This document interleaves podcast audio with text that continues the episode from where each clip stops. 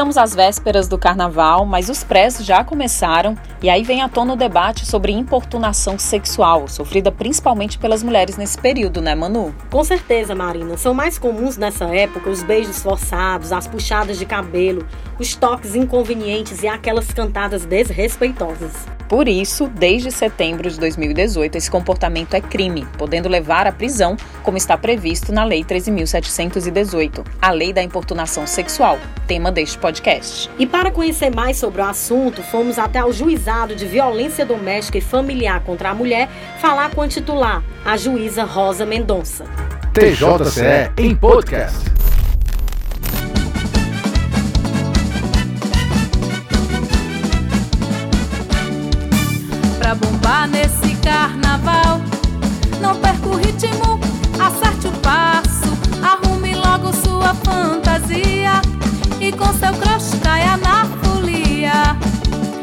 Preste bastante atenção pra todo tipo de agressão.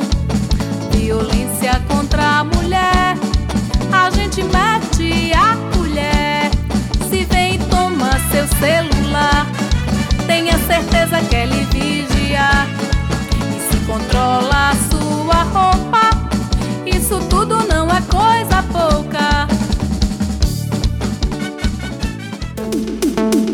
TJCE em podcast. Essa proposta de lei ela ganhou força em 2018 com a repercussão de abusos sofridos por mulheres em transportes públicos. Mas a gente sabe que em festas como carnaval isso também é muito comum. Né? Explica pra gente o que caracteriza uma importunação sexual. O que culminou né, a promulgação dessa lei foi aquele caso né, emblemático que ocorreu dentro do transporte público de São Paulo, onde um homem ejaculou numa passageira. E aí já vinha tendo esse movimento até para que nós tivéssemos uma lei mais severa sobre esse tipo né, de comportamento, porque não é de agora, principalmente no transporte público, né? Há muito tempo a mulher vem sendo vítima desse tipo de abuso, de delito e ela não se encorajava em denunciar porque era uma contravenção penal, né? E a contravenção penal é aquela conduta que nem sequer dá prisão, então a mulher não se sentia encorajada em denunciar e os, né, os fatos, os crimes acontecendo até que houve esse movimento e foi promulgada essa lei em setembro de 2018. E em que é que consiste, né, essa importunação sexual? É a prática, né, do ato libidinoso, né, sem o consentimento da ofendida. Quer dizer, qualquer ação de cunho sexual sem o consentimento, ele pode configurar a importunação sexual.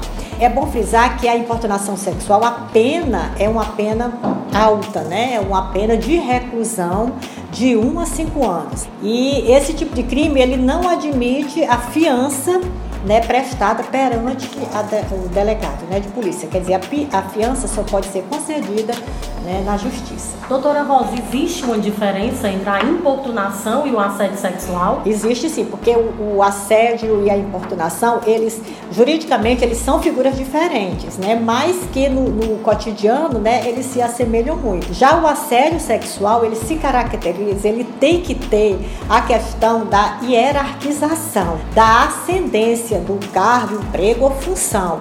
É diferente. Então, a pessoa, se valendo dessas condições, ela, ela pratica o ato para que é, para obter uma vantagem né, sexual, aí sim ela está cometendo o crime de assédio sexual. É diferente, tem que ter essa hierarquização ou então essa ascendência funcional. Por exemplo, o professor com uma aluna, é, o chefe né, com a funcionária. Então tem que haver essa questão dessa é, hierarquização ou então essa ascendência né, do, do cargo, do emprego ou função. A pena também é bem menor, né, uma pena de um a dois anos de detenção. É, a diferença é exatamente isso aí, mas que no linguajar cotidiano né, se assemelha muito e as pessoas também confundem muito. É, esse vai ser o segundo carnaval, né? Que desde que a lei foi Sim, aplicada. é o segundo carnaval. De lá para cá, o juizado da mulher aqui de, de, Fortaleza ou até do Ceará, se, se a senhora tiver os dados, é, se existem já esses registros de casos. Não, é bom que se esclareça que o juizado da violência contra a mulher, nós só temos competência para os crimes da Lei Maria da Penha, ou seja, que são crimes baseados né, é, nas questões de gênero e que tenham vínculo doméstico, familiar e afetivo. A importunação é, sexual, aqui nós temos pouquíssimos casos, né? Inclusive, por coincidência, hoje eu recebi uma medida protetiva relatando uma importunação sexual, mas é muito raro. Né? Então, porque nós não temos essa competência. Então, hoje, esses crimes, quando acontecem, eles vão para as varas criminais. A mulher denuncia, nós temos um aplicativo, né, aqui nos ônibus de Fortaleza, que é o Nina, onde ficam, né, as cenas gravadas. Então, se, se acontecer dentro dos terminais, dos ônibus, tem a prova, né? Porque fica aquela, aquela conduta fica gravada. Se for na rua, a mulher procura, né, uma delegacia de polícia, a procura a delegacia da defesa da mulher, comunica aquele fato que ali vai ser apurado. A senhora acha que existem poucas denúncias porque existe pouco conhecimento também das mulheres sobre essa lei? Que existe um pouco conhecimento, apesar né, de já ter sido feito né, uma divulgação, mas eu acho que a divulgação ainda não é suficiente. E assim, e é uma questão que vai ficar fazendo parte do cotidiano das pessoas. Às vezes, quando era contravenção penal, até que a gente entendia, porque as pessoas se sentiam desestimuladas, porque é, sofriam né, uma importunação dessa dentro é, do ônibus numa parada de ônibus em qualquer local, não dava assim nada, a pessoa não se sentia satisfeita, tinha todo aquele trabalho de, de fazer a denúncia e não, não, dava, a pessoa não via é, nenhum efeito positivo. Já agora, com o crime, ela vê sim, mas nós temos que, na delegacia da mulher, esses números eles têm crescido. As denúncias após a promulgação da lei, elas têm aumentado. É, isso aí é um fato. Números eu não tenho, porque como não é da minha competência, esses números eu não tenho. Mas que a gente sabe que esses, esses números de denúncia, eles têm aumentado substancialmente após a lei. Mas eu acredito que também ainda não espelha né, a realidade. O que mudou com a lei da importunação sexual? Nos casos de estupro, por exemplo, a pena? O estupro já é diferente. O estupro é aquele crime que, por sinal, é um crime muito grave. Assim, o que mudou é porque antigamente a importunação ela era uma contravenção penal. Ou, ou, ou era uma contravenção penal, que é aquela pena mínima, né, que praticamente não existia, ou já era o estupro, que a pena já era elevada demais. Até que houve esse meio termo, que é onde foi promulgada a lei de 2018, que ficou 1 a 5 anos. O estupro.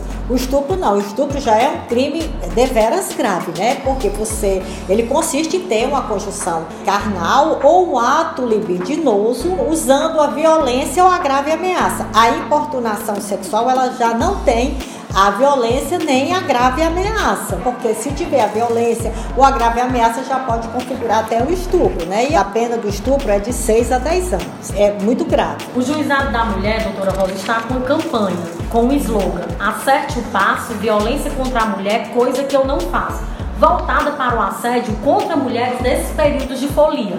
Fale sobre essa campanha. O Juizado da Mulher, desde quando né, foi criado, nós sempre nos preocupamos com todas as questões voltadas para a mulher e fazemos campanhas em diversas datas comemorativas. E o carnaval, praticamente desde quando foi instituído o juizado, nós fazemos essas campanhas para alertar a população, para alertar a mulher sempre voltada para a questão da violência contra a mulher. Porque o carnaval, nossa maior festa popular, diga-se de passagem, né, que tem muito, é muito ligada à alegria, à música, né, à purpurina, multidão, né? Então as pessoas confundem muito isso.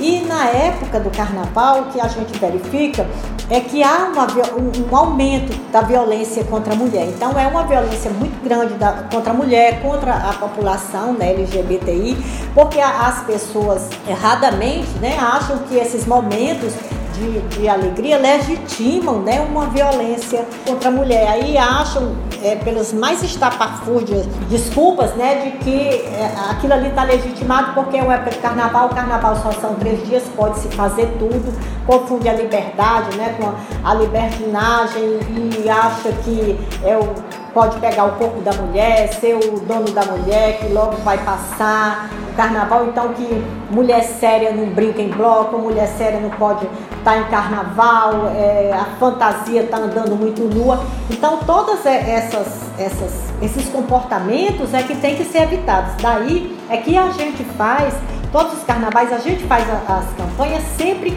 alertando a população de que é um momento de alegria, né? É um momento que você deve exteriorizar, um momento de felicidade, de alegria, não de violência, né? Quer dizer, o corpo da mulher é da mulher. Né? Então ninguém pode dispor, e não é porque a mulher esteja no carnaval com uma fantasia vestida ou nua que está legitimando o abuso, né? Está legitimando, legitimando qualquer assédio. E também é, é importante frisar que nos carnavais também não acontece só a questão da importunação. Tem o estupro, que é esse crime grave, o estupro de vulnerável, que também a pena é muito mais grave, que é de 8 a 10 anos. O estupro de vulnerável, por exemplo, se a mulher estiver embriagada e ser cometido aquele estupro, então é um estupro de vulnerável, porque ela não tinha condição né, de, de aceitar né, aquele tipo aquela conduta. Então, o estupro de vulnerável pode acontecer sim é uma pena grave. E tem as outras coisas, o constrangimento ilegal, a ameaça, é, as injúrias, a, a, publicação dos nudes, né? Então, todas essas são condutas né, que são penalmente e socialmente reprováveis. Então, a nossa campanha, nosso slogan né, é acerte o passo, né? Violência contra a mulher é coisa que eu não faço, né? Então vamos brincar o carnaval é, com paz, com respeito, com alegria e, sobretudo, respeitando né, as pessoas, não violência à mulher e qualquer outra pessoa, né? Vamos brincar na paz, que é uma festa tão linda, tão maravilhosa, né? A gente tem que externar é alegria, bondade, solidariedade e não violência, querer ser o dono do corpo, fazer atos né, que a mulher não concorda. Obrigada, doutora Rosa. E fala pra gente quais os números do Disque Denúncia nesses casos. Olha, tem o 190, que é o da polícia, né, da polícia militar. Tem o 180, que é um, é um, número federal, que ele orienta, né, ele dá as orientações de onde a mulher pode ir, né, o que fazer. Tem os postos policiais nessa época de carnaval, né? Nós temos o policiamento ostensivo, né? É, se porventura acontecer o fato, comunica, né? É, a polícia. Então, obrigada, doutora Rosa. A gente fica por aqui. Acompanhe nossos podcasts. Toda quinta temos um episódio novo que você pode encontrar no site tjce.jus.br ou no Spotify ou no Apple Podcast. Acompanhe também o Judiciário Cearense nas redes sociais, arroba TJCE Oficial. TJCE em podcast. A marchinha que abriu o episódio faz parte da campanha do Juizado da Mulher e se chama Não Perca o Ritmo, Acerte o Passo. A canção é de autoria de Jorge Guedes, Paula Bessa e Mona Mendes. Roteiro e produção Manu Neri e Marina Rates. Edição de som de Renato Gurgel. Editor-chefe Ilo Santiago Júnior.